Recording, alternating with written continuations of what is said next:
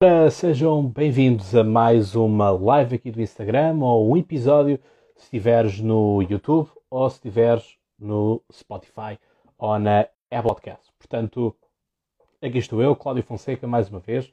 Um, bem, estamos aqui numa situação um pouco delicada em que temos este confronto, temos este conflito a acontecer na Europa e uh, pode parecer que isto não vai afetar ninguém, mas a questão é que vai nos afetar a todos. Portanto, quando nós fazemos sanções à Rússia, não pensem que é apenas a Rússia que vai ficar estrangulada, mas isso vai ser alvo desta live que eu estou aqui a fazer. Portanto, para aqueles que estão aqui em direto, uh, muito bem-vindos. Aqueles que vão estar a posteriori a ver, ora no YouTube, ora no parte apenas de voz através do Spotify ou da Apple Podcasts ou dos Google Podcasts ou qualquer outra plataforma que tu ouças o teu podcast, já sabes, convém uh, seguires o podcast no Instagram, sobretudo, que é a plataforma que eu mais uso para estar uh, em contato convosco, onde uh, vou partilhando análise, vou partilhando tudo isso. Portanto, aqueles que acham, aqueles que apenas estão a seguir no, no YouTube e dizem, bem,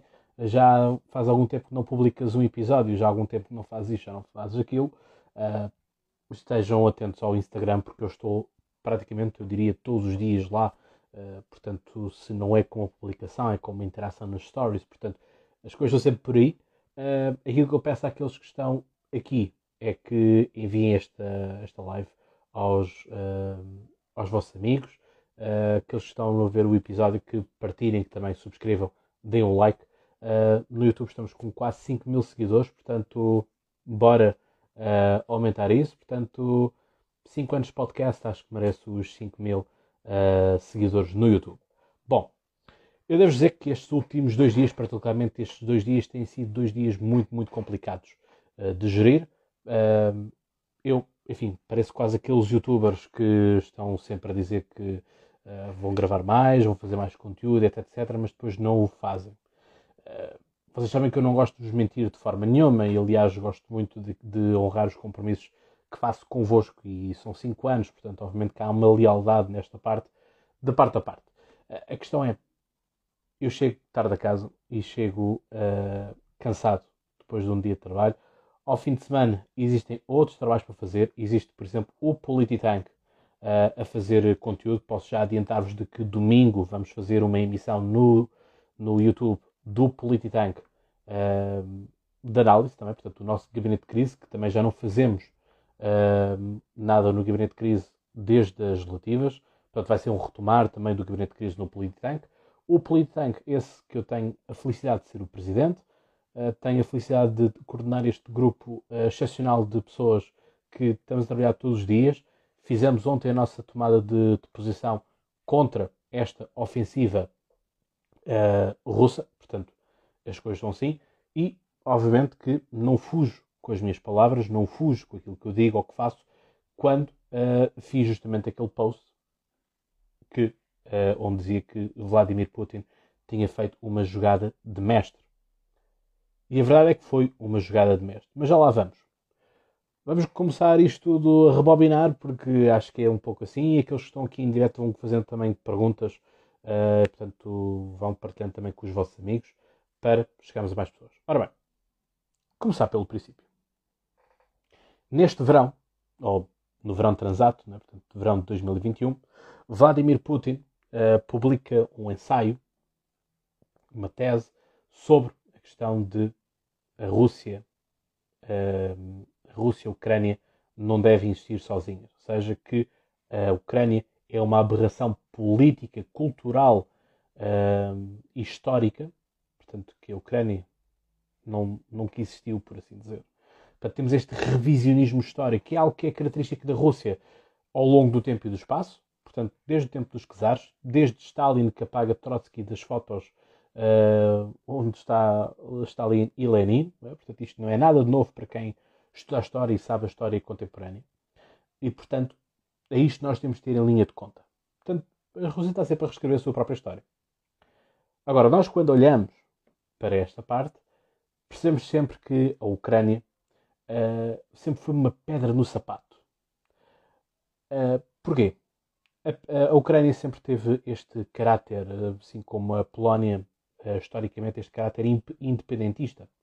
E, portanto, sempre procuraram ter o seu próprio espaço. O que, obviamente, nunca foi interessante para a, a Rússia.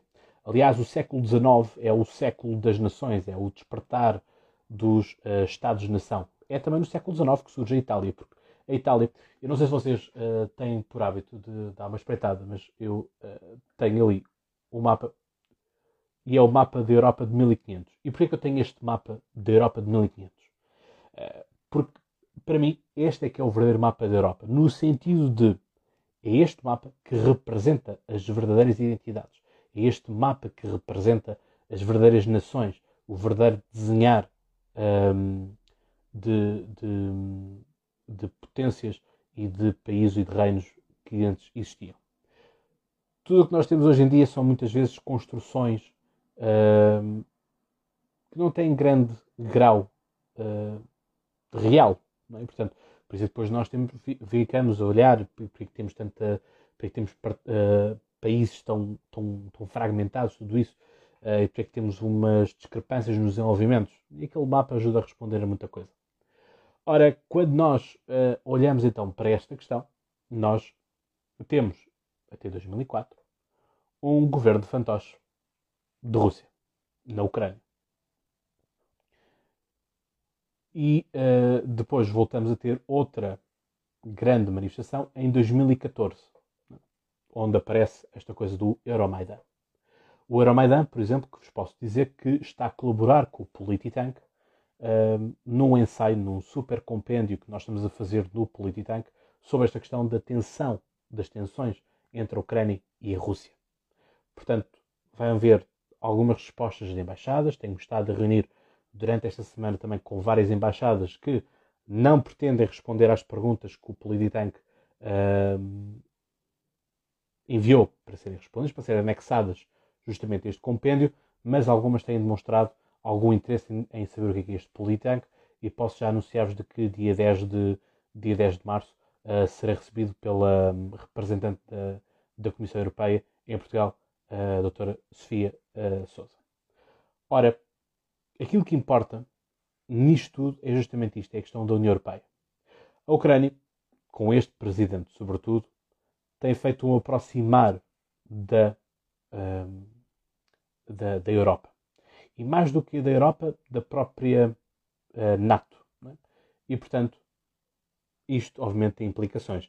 Reparem, não é de todo interessante para Putin, e eu aqui, neste, neste vídeo, vou procurar estar num lado e estar do outro, ou seja, dar-vos perspectivas um, do que é que acontece, do que é que, do que, é que não acontece, o que é, qual é a perspectiva de um lado, qual é a perspectiva do outro. Ou seja, o meu ponto aqui, vou deixar já aqui bem claro, é obviamente condeno, aliás, não seria de forma diferente. Se eu presido o Polititank e se o Polititank condena as incursões da Rússia, obviamente que estou mais que solidário com o povo russo.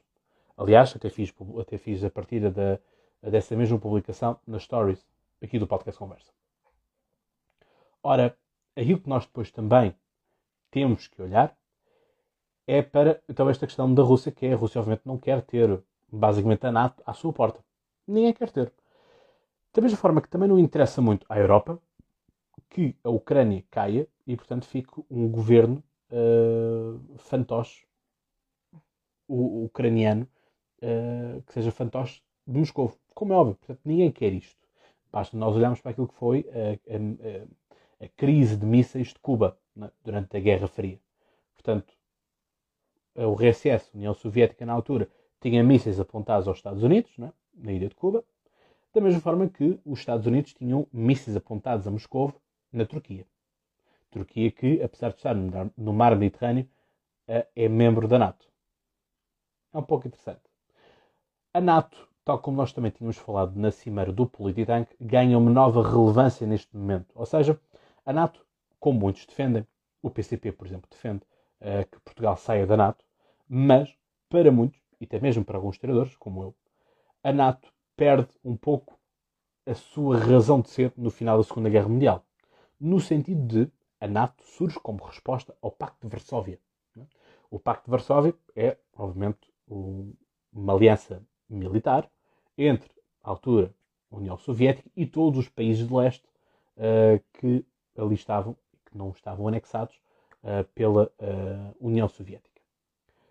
de resto, eu no meu quarto também tenho um mapa com a antiga União Soviética, porque também me interessa ver o mapa desta perspectiva.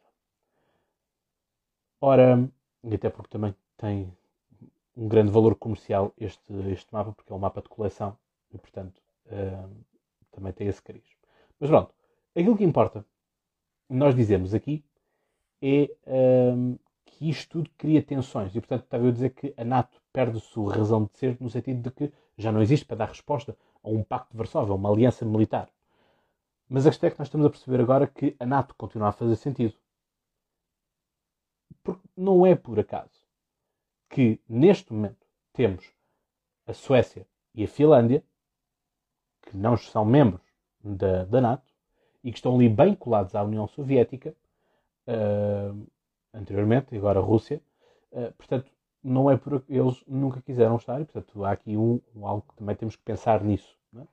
Portanto, há aqui um conflito de interesses, há aqui um pendor. Aliás, não é por acaso que agora a, a mesma Finlândia e a Suécia querem aderir, ou estão a pensar aderir à NATO, né? estão, estão a fazer essas coisas, e o Putin já disse, querem, então vamos apontar baterias para, para norte. A questão aqui é um outro problema. É que temos os países bálticos, que já há muito tempo esta parte que nos andam a avisar, andam-nos a Europa, né? União Europeia. Uh, Paulo Rangel esteve lá esta semana nos países bálticos e a presidente uh, da Estónia, se não estou enganado, sim, da Estónia. Ah, sim, a presidente da Estónia, que é aquela mulher de direita que as feministas em Portugal não disseram rigorosamente nada porque é uma mulher de direita, é liberal. Não dá jeito à narrativa feminista radical. Ora, aquilo que nós temos foi ela a dizer ao Paulo Rangel de que isto já estava mais que previsto que ia acontecer e nós avisámos. Ora, aquilo que nós temos aqui é se Putin fizer alguma coisa em relação a um país do Báltico ou se quiser ameaçar diretamente a Suécia e a Finlândia, está-se a meter com países da União Europeia. Ou seja, há aqui uma outra salvaguarda que a Ucrânia não tinha. A Ucrânia sempre esteve por sua conta e risco. E vamos ser muito honestos eu, no que toca à perspectiva das relações internacionais, existem muitas doutrinas. Uh, e a doutrina que eu sempre segui, que é algo que para mim sempre fez sentido de, ser, apesar de na altura ter tido uma ex-namorada minha que tentou-me converter a uma outra, a uma outra uh, doutrina mais cooperativa, mais de cooperação, eu sempre fui muito realista, ou seja, eu acho que todas as nações competem por um lugar cimeiro e competem para ter a, ter a hegemonia mundial e serem eles a ditar a ordem mundial. Ora, nós temos ouvido muitos soundbites de que agora está uma nova ordem uh, mundial a ser instaurada e tudo mais. Uh, Garanto-vos que nada será como antes, muita coisa vai mudar, muita perspectiva vai mudar, quer seja para um lado, quer seja para o outro. Portanto, a Ucrânia sempre esteve abandonada, a Ucrânia sempre esteve sozinha. E a questão é que todos nós sempre soubemos de que uh, a Ucrânia não estaria preparada para isso. Portanto, quando nós começamos a ver, e vamos aqui procurar uma ordem cronológica. Quando temos o Ocidente todo histérico, a dizer que 14 de fevereiro, dia de São Valentim, na segunda-feira, o, o, Vladimir Putin iria atacar a Ucrânia, iria invadir e tudo mais, depois esperámos um pouco de alívio e foi do estilo, hum, afinal, não é tão bem assim. E portanto, eh, eu na altura até tive, nessa noite até estive a jantar com uns amigos russos eh, e estávamos um pouco naquele de hum, se calhar o, o, o, Biden fez figura de parvo uh, no, com, com, toda esta questão de ataca, não ataca, etc, etc. Bom, aquilo que nós depois temos, temos todo este aumentar, temos as, as regiões separatistas, não é? Uh, de, a leste da, da Ucrânia, a estar ali numa perspectiva belicista de rebenta ou não rebenta, e depois temos aquilo que é uma jogada de mestre por parte de Vladimir Putin. Continuo a elogiar esta jogada porque, lá está, é uma coisa muito bem delineada, uma coisa muito bem feita uh, e que não sei como é que uh, o pessoal não percebeu que isto só poderia acontecer assim depois desta jogada. Antes desta jogada, eu até diria que poderíamos correr o risco de nem sequer haver conflito na, na Ucrânia, mas a partir do momento que temos esta jogada de declarar, dizer, e a questão é mesmo esta: é que Vladimir Putin e Sergei Lavrov, eu devo dizer, Sergei Lavrov para mim é dos melhores, se não mesmo o melhor uh, ministros dos estrangeiros do século. Uh, há quem queira puxar a ficha, uh, o, o filme atrás e puxar até 50 anos para trás, 30, 40 anos para trás, mas a questão é: o Sergei Lavrov tem uma capacidade oratória, tem uma capacidade de distorcer aquilo que são as narrativas. Uh, e quem esteve a assistir, eu estive a assistir, uh, estava a trabalhar e estava, obviamente, com, com a CNN ou com a SEC Notícias e alternando, RTP3 uh, e alternando para, para as coisas, porque eles depois chegaram a um ponto em que as notícias estavam a entrar em loop, já não havia novidades para dar, portanto tinha que se procurar outras análises, outros analistas a ver. Portanto, devo dizer que eu acho que quase todos os, os, professores de relações internacionais do país já devem ter dado uma entrevista, pelo menos. Uh, tantos, tantos eram aqueles que passaram depois de um, nano-micro especialistas em áreas aqui e ali. Uh, e atenção, não estou aqui a fazer nenhuma, nenhuma crítica aos académicos, como é óbvio, é? Mas a questão é que a forma como os jornalistas os descreviam, enfim, era mesmo nano-micro, uh, nano-micro uh, especialistas em alguma matéria. Ora, quando nós, então, temos esta questão das repúblicas uh, serem independentes, isto é um jogar, é um deturpar daquilo que é uh, nada mais nada menos o direito internacional. Portanto, se eu reconheço que aquele país, se aquela região passa a ser um país Uh, e então eu, como superpotência, devo então dar apoio, porque eles estão-nos a pedir. O problema é que vêm-nos pedir. Reparem, eu não sei se vocês têm noção, mas na Galiza, por exemplo, existe um movimento independentista que já teve melhores dias, devo dizer. Já não está no seu. Acho que não está naquilo que já esteve uh, há uns 4 ou 5 anos atrás. Mas a Galiza existe um movimento independentista que quer se juntar a Portugal. Portanto, querem sair de Espanha, querem se unificar a Portugal. Agora, imaginem o que era António Costa vir para a televisão dizer que reconhece a independência, por exemplo, do País Basco. Ou reconhece a independência da Catalunha, por exemplo. E depois a Catalunha dizia, ok, Portugal, então venham-nos ser soldados da paz. E António Costa vai para lá. E aquilo vai começando a ficar lá, ficamos a conviver, tal, tomamos uns copos, ficamos todos amigos e a Catalunha aceita depois pertencer a Portugal, por exemplo, ou o País Basco ou a Galiza. Obviamente que há aqui muitas coisas. Uh, Portugal não pode comparar o seu poderio militar com, com a Espanha, mas percebem aqui a lógica do quanto perigoso é brincarmos com o direito internacional, brincarmos com a questão das independências e dos reconhecimentos ou não reconhecimentos. Isto faz-nos lembrar um pouco, não sei se vocês ainda se recordam, do Juan Guaidó na, na Venezuela. Juan Guaidó também, durante muito tempo, uh, era reconhecido como o presidente interino, era o, uh, aquele que efetivamente os governos do Ocidente uh, prestavam contas ou tinham em conta de como, como alguém oficial. A questão é que depois, com o passar do tempo, ele não teve qualquer tipo de repercussão. Portanto, temos Nicolás Maduro. Nicolás Maduro apoia quem? Putin. Quem é que o PCP apoia? Putin. Quem é que as irmãs Mortágua uh, apoiam? Putin. Portanto, não é por acaso que houve uma resposta tardia do Bloco de Esquerda sobre a questão de uh, estar, uh, no, estar nos protestos que vão ter lugar este domingo às 15 da tarde, se não estou em erro, em frente à Embaixada Russa, em Lisboa. Ora, nós vemos naquele cartaz, tudo quanto sai, a iniciativa foi do Alexandre Poço, contactou as várias, as várias juventudes e, portanto, os partidos por, por acréscimo. Uh, temos a Juventude Socialista, a Juventude Social Democrata, o CDS, uh, o PAN, a Iniciativa Liberal. O Bloco de Esquerda não subscreveu o manifesto e o PCP recusou. Portanto, isto são as informações que eu tenho. Uh, obviamente já houve muitos bloquistas a quererem desmontar a, a, coisa, mas basta vermos a cronologia de quando é que as coisas são publicadas, quando é que Catarina Martins.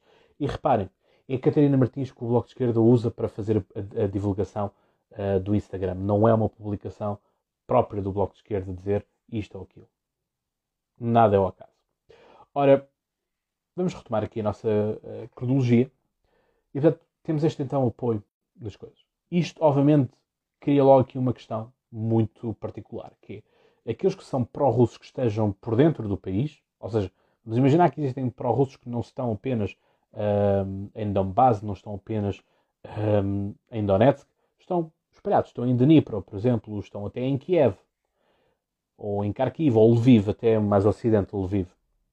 Uh, aquilo que existe é que começa a haver um fervilhar na, na, na, população. E é um pouco isto, este processo inverso agora a União Europeia, os Estados Unidos da América estão a procurar fazer. Ou seja, com as sanções à, à, à Rússia, aquilo que estão a procurar fazer é destabilizar internamente uh, a Rússia. Bem, vão conseguir, não vão conseguir, não sabemos. Sabemos que existiram manifestações, mais de mil pessoas já foram detidas por manifestações na Rússia contra a invasão da Ucrânia. Uh, pelo menos mil pessoas sabemos que uh, mexeram-se, mais do que isso não, não temos registro. E portanto, vai haver aqui uma grande parte dos dois primeiros pacotes de sanções uh, aplicados à, à, Rússia vão ter impacto diretamente na população. E agora é que vamos ter eventualmente este terceiro pacote uh, de sanções que vão incidir sobretudo sobre os bens de uh, Vladimir Putin e de Sergei Lavrov, como congelamentos e contas bancárias e, e património e. Ora, aquilo que depois nós temos aqui que ter em linha de conta é todo este movimentar, toda esta questão de não vamos invadir, mas vamos invadir. É? E depois temos, eh, hoje eh, de manhã, antes da hora do almoço, houve um episódio caricato na SIC Notícias entre o Alexandre Guerreiro, investigador, eh, e o José Milhazes, pessoa que já colaborou, colaborou bastante com o Politank e irá continuar a colaborar, e pessoa por quem tenho simpatia, amizade e estima. Em que o Alexandre Guerreiro estava a procurar uh, entender o porquê, uh, qual é o argumentário da Rússia. Eu vou fazer, vou procurar fazer aqui o mesmo exercício. E aqui o exercício é muito simples e eu continuo a dizer isto e vou continuar a dizer isto do a quem doer. Que é, em política não existem santos, todos são pecadores. E, portanto, não pensem que os ucranianos são 100% puros. Não pensem que os ucranianos estão cheios de boas vontades. As coisas não são bem assim. E por isso é que é necessário investigar, é preciso perceber o que é que está a acontecer. Quero dizer o seguinte: aquilo que uh, a doutrina russa nos vai dizendo é que a Ucrânia, e aquilo que também as irmãs Mortágua nos vêm dizendo, aquilo que o PCP nos vai dizendo, é que a Ucrânia é um campo uh, para o uh, é um campo uh, dos neonazis. Todo, tudo que é neonazi recebe treinamento na Ucrânia. e portanto, aquilo que nós olhamos é para esta narrativa. Eu, não, eu sou sincero, eu fico muito estupefacto como é que existe este branqueamento do, do Partido Comunista, no seu geral, quando põem as questões de, uh, de que Putin é o novo Hitler. Mas por que não dizer que Putin é o novo Stalin? O novo Brezhnev? Por que não? É que, uh, quer -se, uh, toda a União Soviética teve campos de concentração, ehm, teve os gulags, apesar de termos tido a Rita, a Rita Rato do PCP, que agora é, coordena o, o museu, o museu do Aljube, que diz que não sabe o que é, é um gulag, ou não sabia o é que era um gulag. É preciso ser uh, efetivamente intelectualmente muito desonesto para não, não ser sério nestas questões uh, dos campos de consideração da União Soviética. Portanto, quando alguém me diz que o Partido Comunista, que o Bloco de Esquerda são partidos democráticos, não o são. Lamento, mas não o são. E, portanto, há uma coisa que tem que ser feita em relação a isto. E custa que estes dois partidos saiam ilesos, saiam impunes daquilo que está a acontecer. Porque se tivéssemos isto a acontecer na Hungria, uh, já sabemos qual é que seria o posicionamento de uh, André Ventura, e vocês sabem que eu sou a pessoa mais insuspeita para falar de André Ventura. Até porque o menino André Ventura bloqueou-me aqui no, no, no, Instagram do podcast Conversa porque não aguentava uh, o dissecar das suas medidas em que eu demonstrava que as suas medidas não tinham lógica nenhuma, não tinham cabimento político lógico. Ora, aquilo que nós temos é justamente este branqueamento, este passarem pelos pingos da chuva uh, de gente do Bloco de Esquerda e do PCP. É o que temos. Mas como são os que controlam a cancel culture e são os que discutem o que é que é ou não é ação no Twitter, E quando temos pessoas que se dizem de direita, mas tomam ações de esquerda e votam à esquerda e tudo mais, esse então ainda não consigo perceber mais. Uh, e também não consigo perceber como é que tem tanto público uh, por dizerem banalidades e estupidezes a torto e direito. Mas bom, vamos aqui recentrar. Tivemos então, desde ontem, uh, ontem, ontem fomos acordados de madrugada, por assim dizer, uh, com as movimentações russas, com aquilo que foi a detonação de pontos cirúrgicos. E alguns até começámos a achar que, ok, isto vai ser apenas uma questão militar. Agora, quando começam a detonar orfanatos, agora. Uh, quando, quando começamos a ver orfanatos, quando começamos a ver hospitais a serem bombardeados, quando começamos a ver uh, bairros civis a serem bombardeados, serem uh, dados tiros nessas direções, é muito estranho como é que Sergei Lavrov continua a ter a capacidade de dizer que não quer fazer mal nenhum ao povo ucraniano. Atacar civis, atacar militares eu ainda consigo entender porque a guerra é entre os militares. Mas a questão é, pensem no seguinte, na injustiça que é um militar, em que ele tem que lutar alguém que ele nunca viu, tem que lutar contra alguém que aquela pessoa diretamente, se calhar nunca lhe fez mal na, em toda a sua vida, portanto não o conhece, não tem nenhum trato, mas é obrigado a matar alguém que ele não conhece, que ele nunca viu, em nome de pessoas que já se viram, conhecem-se e se odeiam. Devo dizer que os militares não estão numa posição, do ponto de vista da ética, do ponto de vista daquilo que é a moral, não estão na posição mais fácil delas todas. E portanto, tenho aqui alguma solidariedade para com alguns militares que são obrigados a fazer aquilo. Eu acredito que alguns partilhem das convicções, como é óbvio, mas acredito que existam alguns que uh, eu continuo a achar isto é sempre uma coisa que é muito debatida, existem várias teses uh, sobre isso, que é a questão de qual é que é a moral, qual é que é a ética que nós temos uh, na guerra. Qual é a moralidade? Muitas vezes não existe. Não é? Por isso é que depois temos estes crimes todos de guerra, de violações e uh, expropriações e, e, e roubos, pilhagens e tudo mais. Ora, começámos depois a ter as sirenes uh, a ouvir-se por Kiev.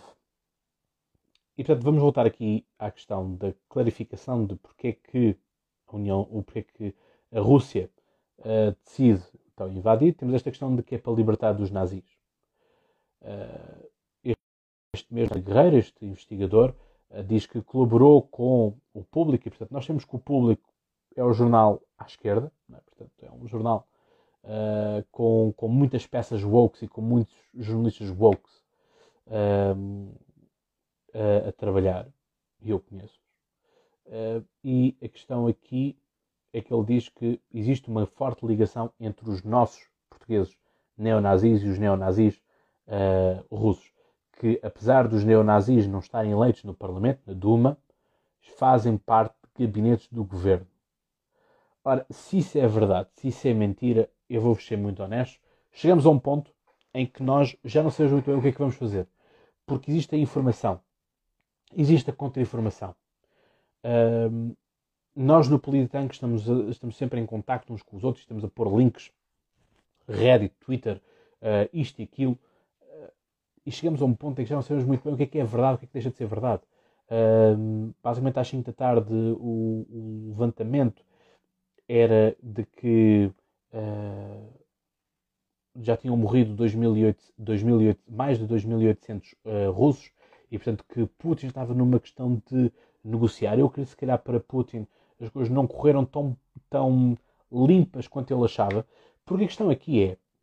Uh, quando nós temos um, e qualquer jogador de Total War, portanto, qualquer dos jogos, Total War, Import Total War, uh, Medieval, Rome, Total War, sabem que há uma coisa muito simples. Que é, quando nós estamos ali a jogar e temos poucos efetivos, aí o que nós fazemos é procurar a tática de guerrilha, não é? Portanto, procurar usar o espaço, sermos mais inteligentes naquilo que estamos a usar. E, portanto, obviamente que se calhar deve ter custado imenso a muitos ucranianos terem que arrebentar as suas próprias pontes, terem que arrebentar as suas próprias estradas para atrasar, para dificultar a chegada do exército ucraniano. Um, mas essas táticas tiveram que ter, ter feitas. Uh, assim como também temos ucranianos a, a, irem à guerra com MIGs, uh, que enfim são, são que são comparados com os SU uh, russos.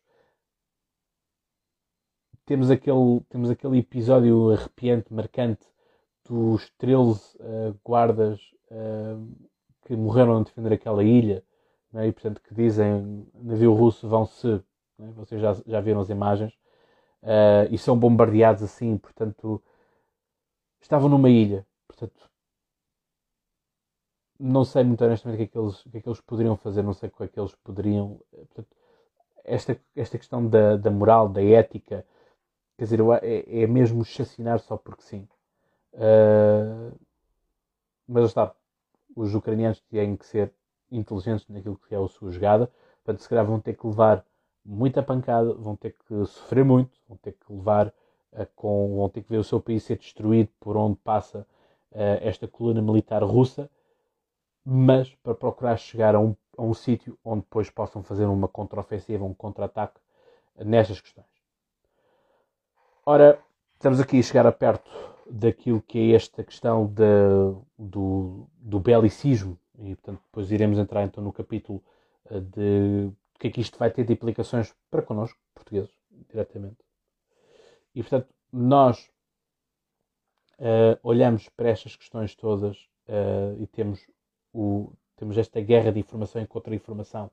Portanto, temos o, o, o presidente ucraniano a dizer-nos que ele é judeu, de que o seu avô é um sobrevivente dos campos de concentração. Uh, portanto, há aqui algumas narrativas que não encaixam. Mas, como Alexandre Guerreiro disse, eu acho que aqui nós temos que, temos que ouvir. Temos que ouvir o outro lado. Não que isso nos faça mudar de ideias, mas pelo menos que nos ajude a perceber porque que aquela pessoa diz aquilo. Porque haverá certamente alguma razão. Haverá alguma coisa que nos é dita uh, do outro lado que nos ajudará a pensar porquê. Porquê aquilo? Porquê que aquela pessoa está a pensar assim? Ora, quando uh, ele nos diz que existe uma, uma declaração onde Portugal se abstém da questão da condenação das glorificações do nazismo, e temos os, os Estados Unidos da América a votarem contra, e a, a Ucrânia que uh, inverteu a sua, uh, o seu sentido de voto para também votar contra, isto começa a levantar-nos algumas suspeitas. A questão é a desconstrução, a descontextualização das coisas. Se vocês descontextualizarem alguma frase minha, eu consigo ser a pior pessoa do mundo. É tão lógico quanto isso. Uh, se descontextualizarem uma atitude minha, também serei a, pessoa, a, pior pessoa do mundo. Ora, acho que nós temos de ter um pouco aqui a noção dos documentos. Porque é que certas votações são assim.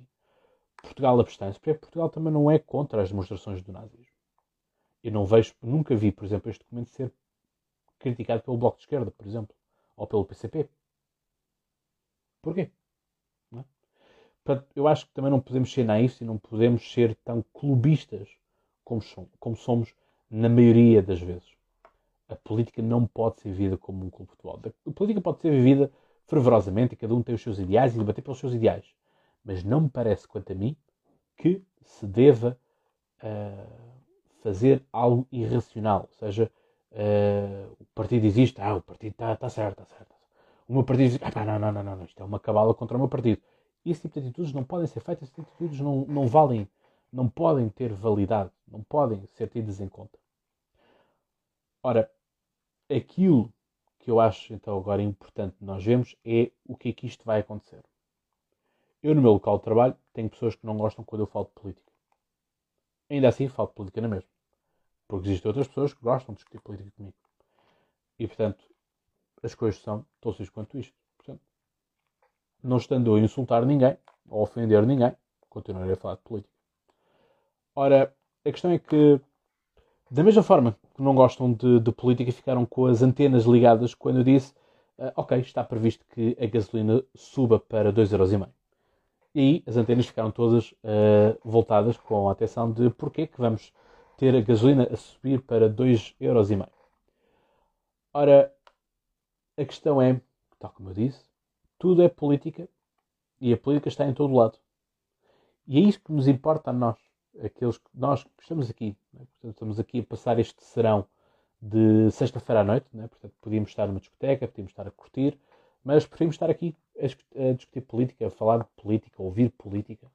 E portanto, quero agradecer imenso a vossa companhia. Vocês são de facto um público incansável. Uh, e, portanto, é sempre bom poder contar convosco. Uh, e conto também convosco para aumentarmos este público também. Portanto, enviem esta live aos vossos amigos. Enviem também, quando esta live estiver depois tornada em episódio e estar também em IGTV, enviem também aos vossos amigos. Uh, porque eu acho que é importante de discutirmos tudo o meu sincero obrigado. São 5 anos uh, de cumplicidade. Alguns de vós uh, já estiveram fisicamente comigo, já, já vemos um café, já vemos um copo. Uh, já falámos de imensa política, já ficámos tardes inteiras a falar, portanto isso é sempre muito bom e é, e é, isso que eu gosto. Eu gosto deste tipo de interação, gosto de proximidade para, convosco e portanto curioso de que quando acontece alguma coisa política, alguns de vós mandam logo mensagem de Cláudio, já até sabes o que está a acontecer, está a acontecer isto, já viste? E eu digo sim ou se não, depende das questões uh, e portanto as coisas são mesmo assim. Portanto, obrigado, uh, fica aqui esta minha declaração de amor eterno a vocês. Ora, vamos então para implicações que isto tem no nosso dia a dia. Ora, aquilo que nós temos, temos a Ucrânia, que é o celeiro da Europa, como é apelidado. Uh, temos 40% do milho que Portugal consome, 40% vem da, vem da Ucrânia. E portanto, se milho vem da Ucrânia, também virá trigo. Portanto, as coisas são mesmo assim. Ora, qual é a base da alimentação de qualquer pessoa? Pão. Portanto, o pão, a farinha, uh, é algo que vai ter implicações. Mas os ovos também. Por exemplo, mas, Cláudio, ovos, porque os ovos? As galinhas uh, estão, estão a aumentar. A questão é que as galinhas são alimentadas, não é? A farinha, a milho, tudo isso. Portanto, quem nunca viu a avó uh, a, dar, a dar milho às suas galinhas, uh, os meus avós, por acaso, tínhamos uma tínhamos uma casa que chamávamos a casa de, de, fim de semana, uma quinta no, no Cartacho, uh, e havia, houve durante um tempo uma parte em que havia uh, galinhas, havia alguns coelhos, e portanto tive a oportunidade também de fazer alguma agricultura, porque também havia, havia alguma extensão que nos permitia fazer ali cultivo, mas também algum, algum tipo, vamos dizer assim, de pecuária. Muito ligeiro, como é óbvio, portanto nunca houve uma vaca, uh, mas, mas é isto. E portanto, o milho, base de alimentação, assim, isto tudo isto vai aumentar. Portanto, já temos o pão, já, pão do ponto de vista de que temos a farinha que vai aumentar, temos, farinha, uh, temos então os ovos que também vão aumentar por consequência da, da alimentação, e portanto as coisas vão ser complicadas. Tivemos uh, a Alemanha que teve a coragem de fechar o Nord Stream 2, né? portanto, um um dos, um dos canais de alimentação, mas o Nord Stream 1 continua a bombear uh, gás a partir da, da Rússia para uh, da Rússia para, para a Alemanha. Nós portugueses, no que toca à questão do gás, estamos tranquilos porque nós, o nosso gás provém do norte da África, portanto provém de Marrocos e provém da Argélia, portanto ali pelo Estreito de Gibraltar temos o gasoduto, que chega à Espanha e depois é distribuído aqui para Portugal. Portanto, Portugal nisso está tranquilo. E isto, se calhar, é um acordar efetivo, que eu acho que o pessoal nunca teve muita noção, porque o pessoal teve sempre, o pessoal na, na União Europeia, de uma forma geral, os europeus, de uma forma geral, tiveram sempre como garantia de que o Putin ameaça, mas não efetiva coisa nenhuma. Ora, aquilo que nós estamos a ver é que parece que Vladimir Putin passou, uh, passou uh, a efetivar, passou a estar efetivamente a, a querer fazer as coisas, a disputar o espaço e a fazer também ele próprio sanções e, e incomodar a União Europeia. Ora, a questão é: cabe à Europa arranjar formas de uh, se libertar desta questão russa. Macron já, já assinou documentos de que, mesmo que ele não seja presidente, a França vai apostar no nuclear.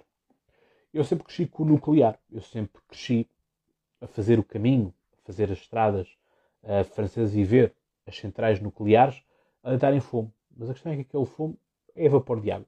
Portanto, não é poluente como o Bloco de Esquerda diz. Um, e, portanto, as centrais nucleares são energia limpa. E mais do que limpa, são renováveis. Ou seja, dá para reciclar aquilo que é produzido.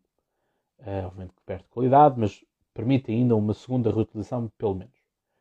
Agora, obviamente que existe um grande perigo.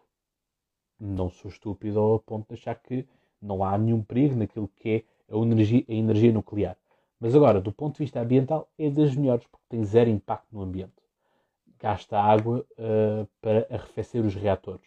Mas isso, nós vemos que as águas podem ser também elas reutilizadas. Portanto, criamos um ciclo fechado em que temos uh, a água a ser, a mesma água a ser reutilizada para arrefecer estes mesmos reatores. Portanto, temos aqui um caminho de uh, sustentabilidade que pode ser desenhado. Obviamente temos a questão dos painéis fotovoltaicos. Temos a questão das barragens que, enfim, parece que aqui em Portugal as barragens estão a dar um pouco de raio com a questão da seca.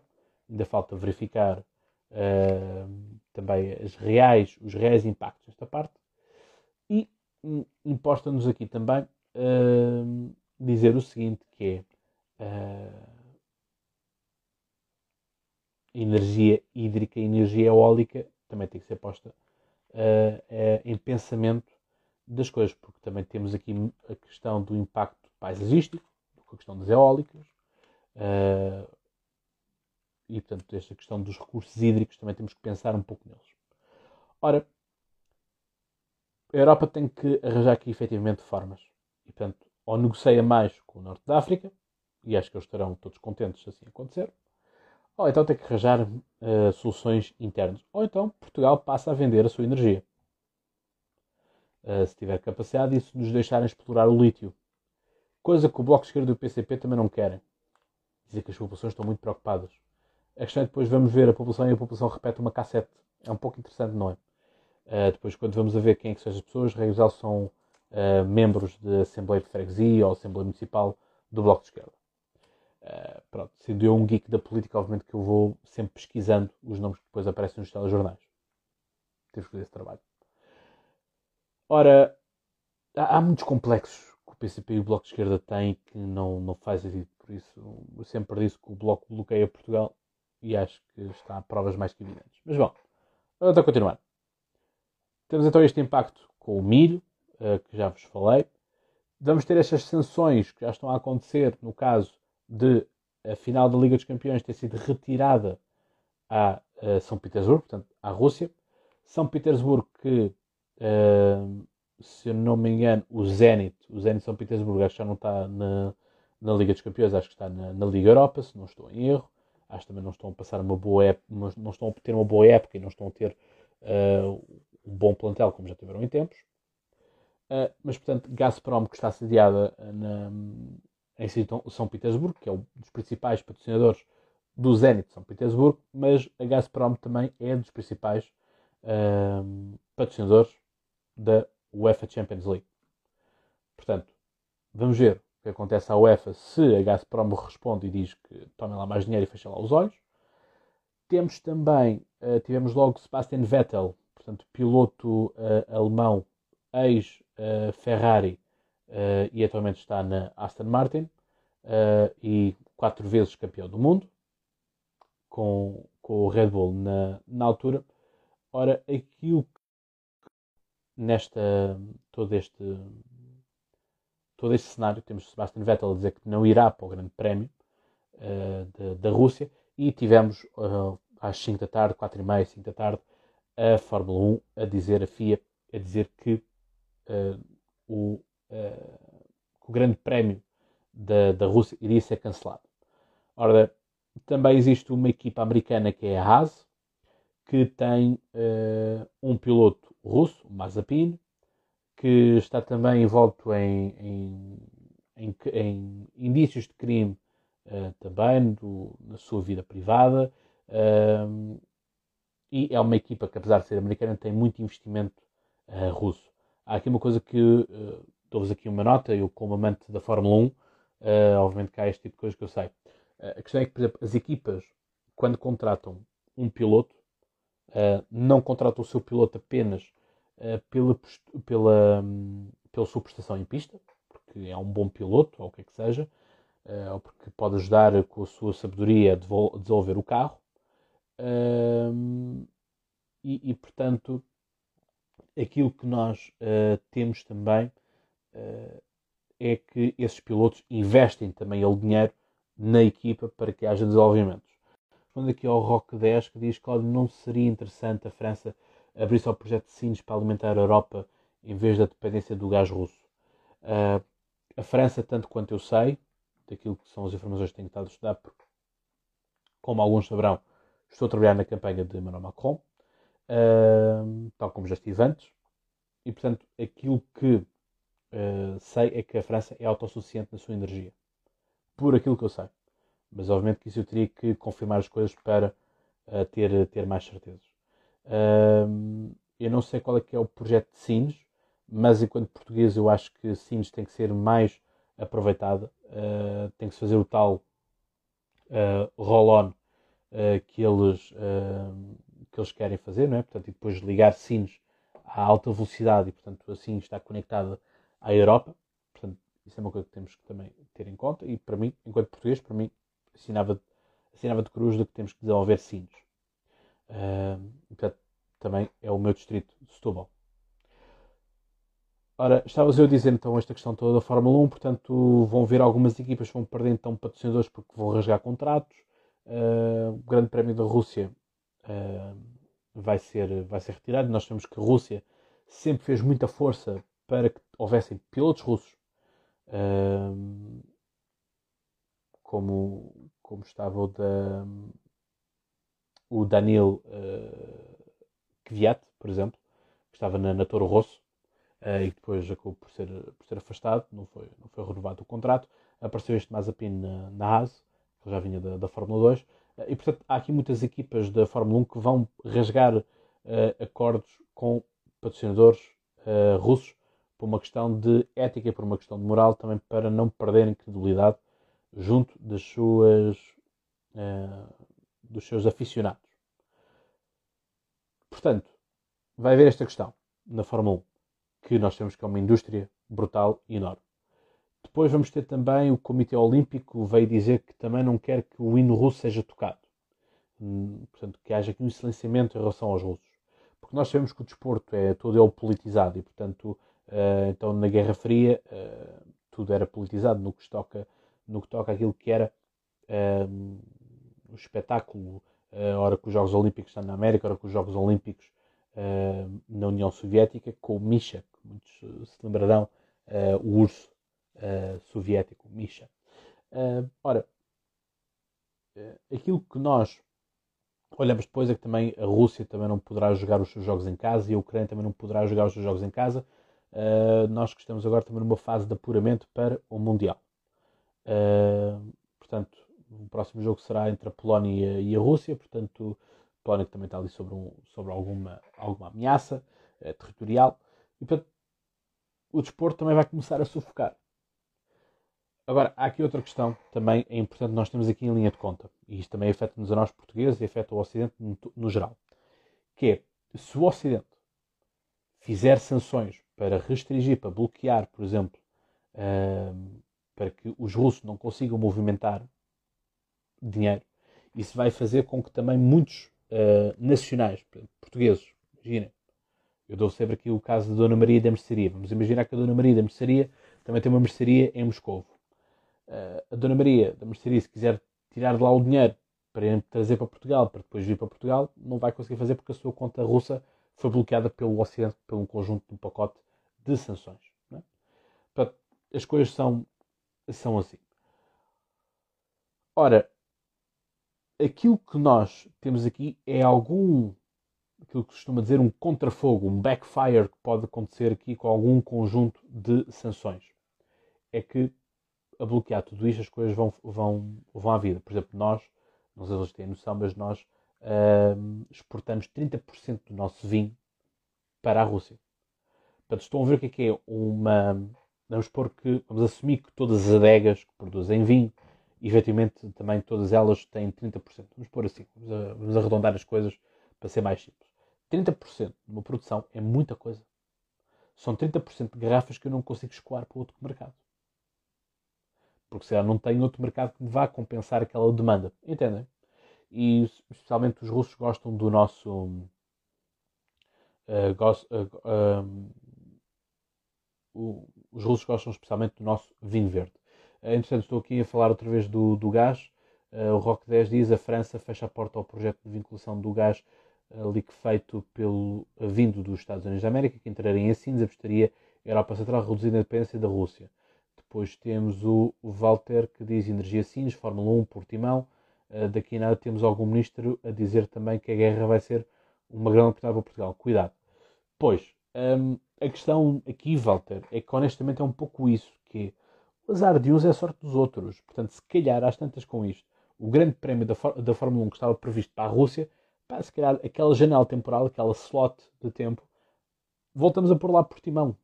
Não, não uh, acharia de nada, uh, não acharia de nada que estranho que isso, que isso acontecesse. É? Portanto, vamos, vamos procurar estar um pouco atentos a isso. Uh, mas já está. Eu acho que existe aqui todo um conjunto de oportunidades no meio das graças é sempre possível arranjar algum tipo de oportunidades. Obviamente que eu não estou, não estou satisfeito com isso e também não quero que haja nenhuma, nenhuma, uh, nenhuma desgraça a mais, nem, nem que as coisas se deteriorem cada vez mais. Mas aquilo que o Walter, o Walter anunciou aqui é verdade. Uh, vamos ter aqui algum ministro a querer sacar alguma, algum coelho da cartola e, portanto, nunca se sabe. Né? Ora, se calhar até, até enviamos o António Costa para mediar, uh, para mediar o, o o confronto.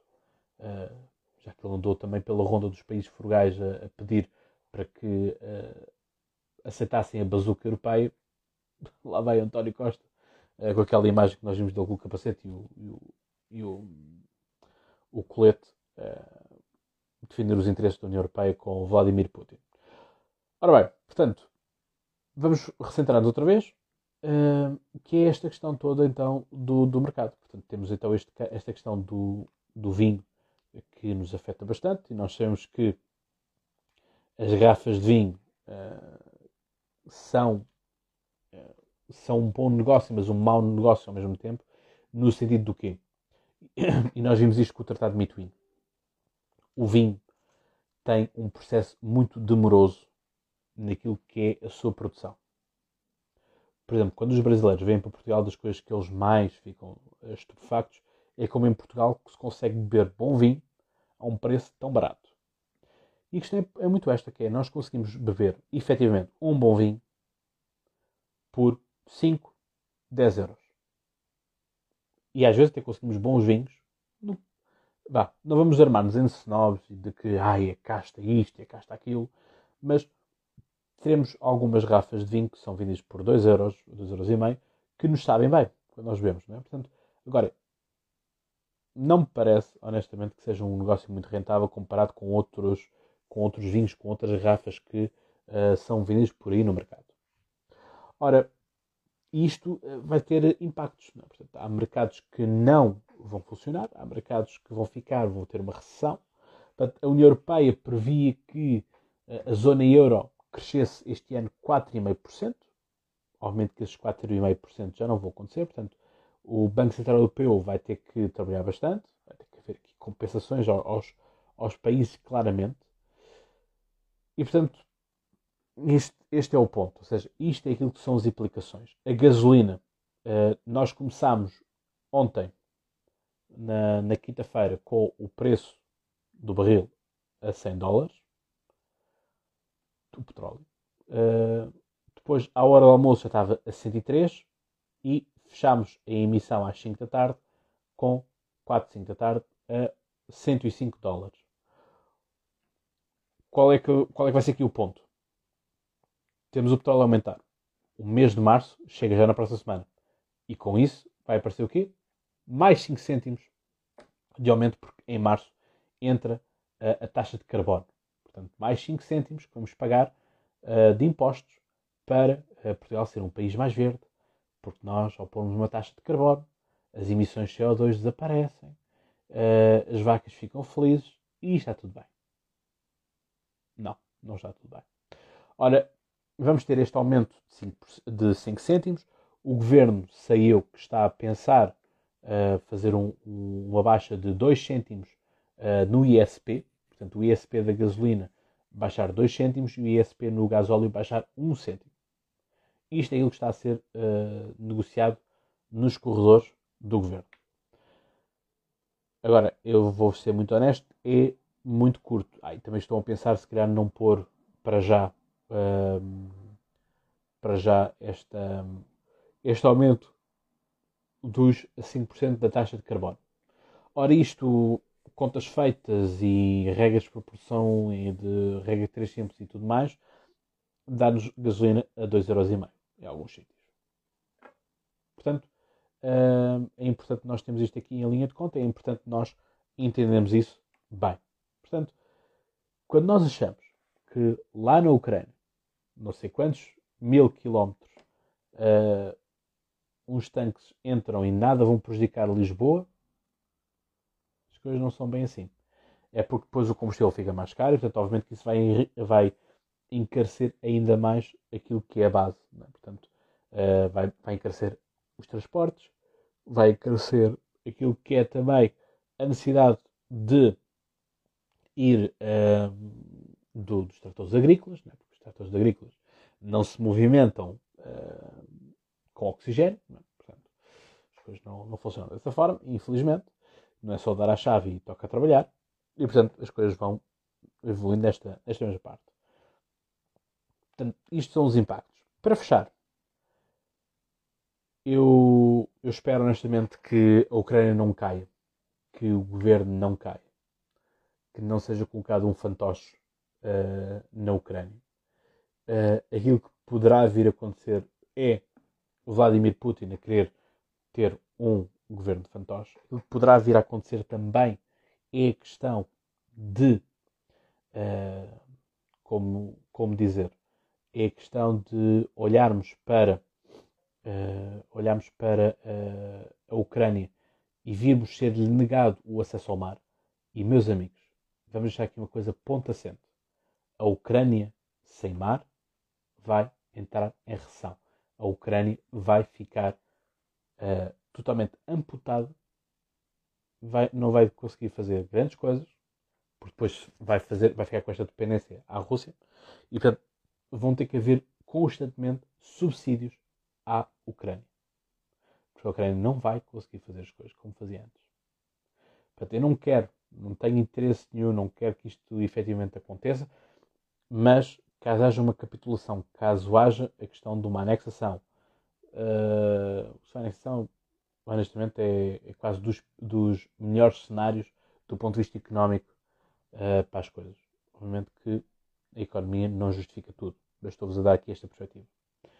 Uh, portanto, temos que entender um pouco isto. Temos que uh, perceber que as coisas são assim. Alguém dizia agora na televisão, há breves instantes, que quando foi o Black Lives Matter, toda a gente se manifestou porque o Bloco de Esquerda do PCP mobilizaram os seus, os seus jovens de cabelo, cabelo arco-íris. É? Portanto, isso é qualquer tipo de, de culpa para estes jovens que são, que são manipulados, são são levados pelo, pelo que é cool, pelos hashtags fáceis, pelo like fácil, pela simpatia fácil. Mas como esta questão da Ucrânia põe um pouco mais o pessoal a pensar, porque tem que se pensar, mas quem é que é final da esquerda, quem é que é final da direita? Temos nazis, não temos nazis? Putin é bom, Putin é mau? Uh, o que é que nós temos, afinal? É que eu também me lembro de ver muitas pessoas alterarem as suas bios do Instagram, as suas bios do Twitter, a pôr a bandeira da, da, da Palestina. A questão é que até aos dias de hoje essas pessoas continuam com a bandeira da Palestina e ainda não os vi alterar para terem a bandeira da Ucrânia. É um pouco bizarro, não acho? Eu também acho. Uh, bom, portanto, não sei se tem mais alguma questão. Se tiver alguma questão, digam. Vou fazer aqui um compasso de espera uh, para que vocês queiram col colocar alguma questão para eu vos responder. Uh, espero que esta live tenha sido elucidativa para vocês. Tivemos aqui basicamente uma hora uh, a falar. Uma hora que eu procurei dar-vos aquilo que são as minhas análises, aquilo que são as minhas leituras, aquilo que são as coisas que eu, que eu aprendi ao longo deste tempo. Uh, e portanto as coisas são, são mesmo assim. Uh, peço desculpa não estar tão presente quanto já estive em tempos, questão é que a vida vai andando. Vocês conheceram, tinha eu 21, 22 anos, neste momento tenho 26, em julho faço 27 anos. Eu sei que não parece, não é? Portanto, rosto jovem e tal, olheiras nem sequer existem. Uh, alguns traços começam, começam a aparecer, não é? Uh, mas é mesmo isto. É? Portanto, eu quero-vos agradecer imenso a todos. Se então não existem uh, perguntas, uh, resta apenas agradecer todo o vosso apoio, todo o vosso carinho. Já sabem, no Instagram é partilhar, subscrever, partilhem esta live também com os vossos amigos. Depois, quando ficar disponível, vai ficar dentro em breves. Uh, aqueles que estão a assistir no Spotify, já sabem, se estiverem no, uh, se estiverem no Spotify, é darem 5 estrelas, que já podem fazer isso, darem tanto 5 estrelas ao podcast Conversa e assim o algoritmo uh, impulsiona mais e, portanto, faz com que isto chegue a mais pessoas. Se estão na Apple Podcast, também não se esqueçam de deixar as 5 estrelas. Um, e no, uh, no YouTube é subscrever e dar o like. Uh, espero por vocês já este domingo para estarmos uh, juntos no canal do Politank. Portanto, sigam também o Instagram do Politank, sigam o Spotify, o podcast do Politank. Temos vários podcasts, temos, o, temos a redação, temos a nossa redação do Politank com os nossos artigos que nós fazemos, temos o nosso site com conteúdos Temos também uh, o nosso gabinete de crise que vai voltar então neste domingo em live no YouTube. Portanto, é isso. Despeço-me com aquela amizade de sempre, amizade que vocês conhecem da minha parte e que eu tanto agradeço a vossa dedicação e a vossa amizade. Também aqui é sempre bom poder contar convosco. Vocês sabem que podem sempre contar comigo, sempre que eu esteja disponível, sempre que eu tenha tempo para estar convosco. Portanto, um obrigado e como eu costumo dizer, vocês sabem então, mais de cor. Até lá tenham boas conversas e já agora, pensem na política. Um abraço.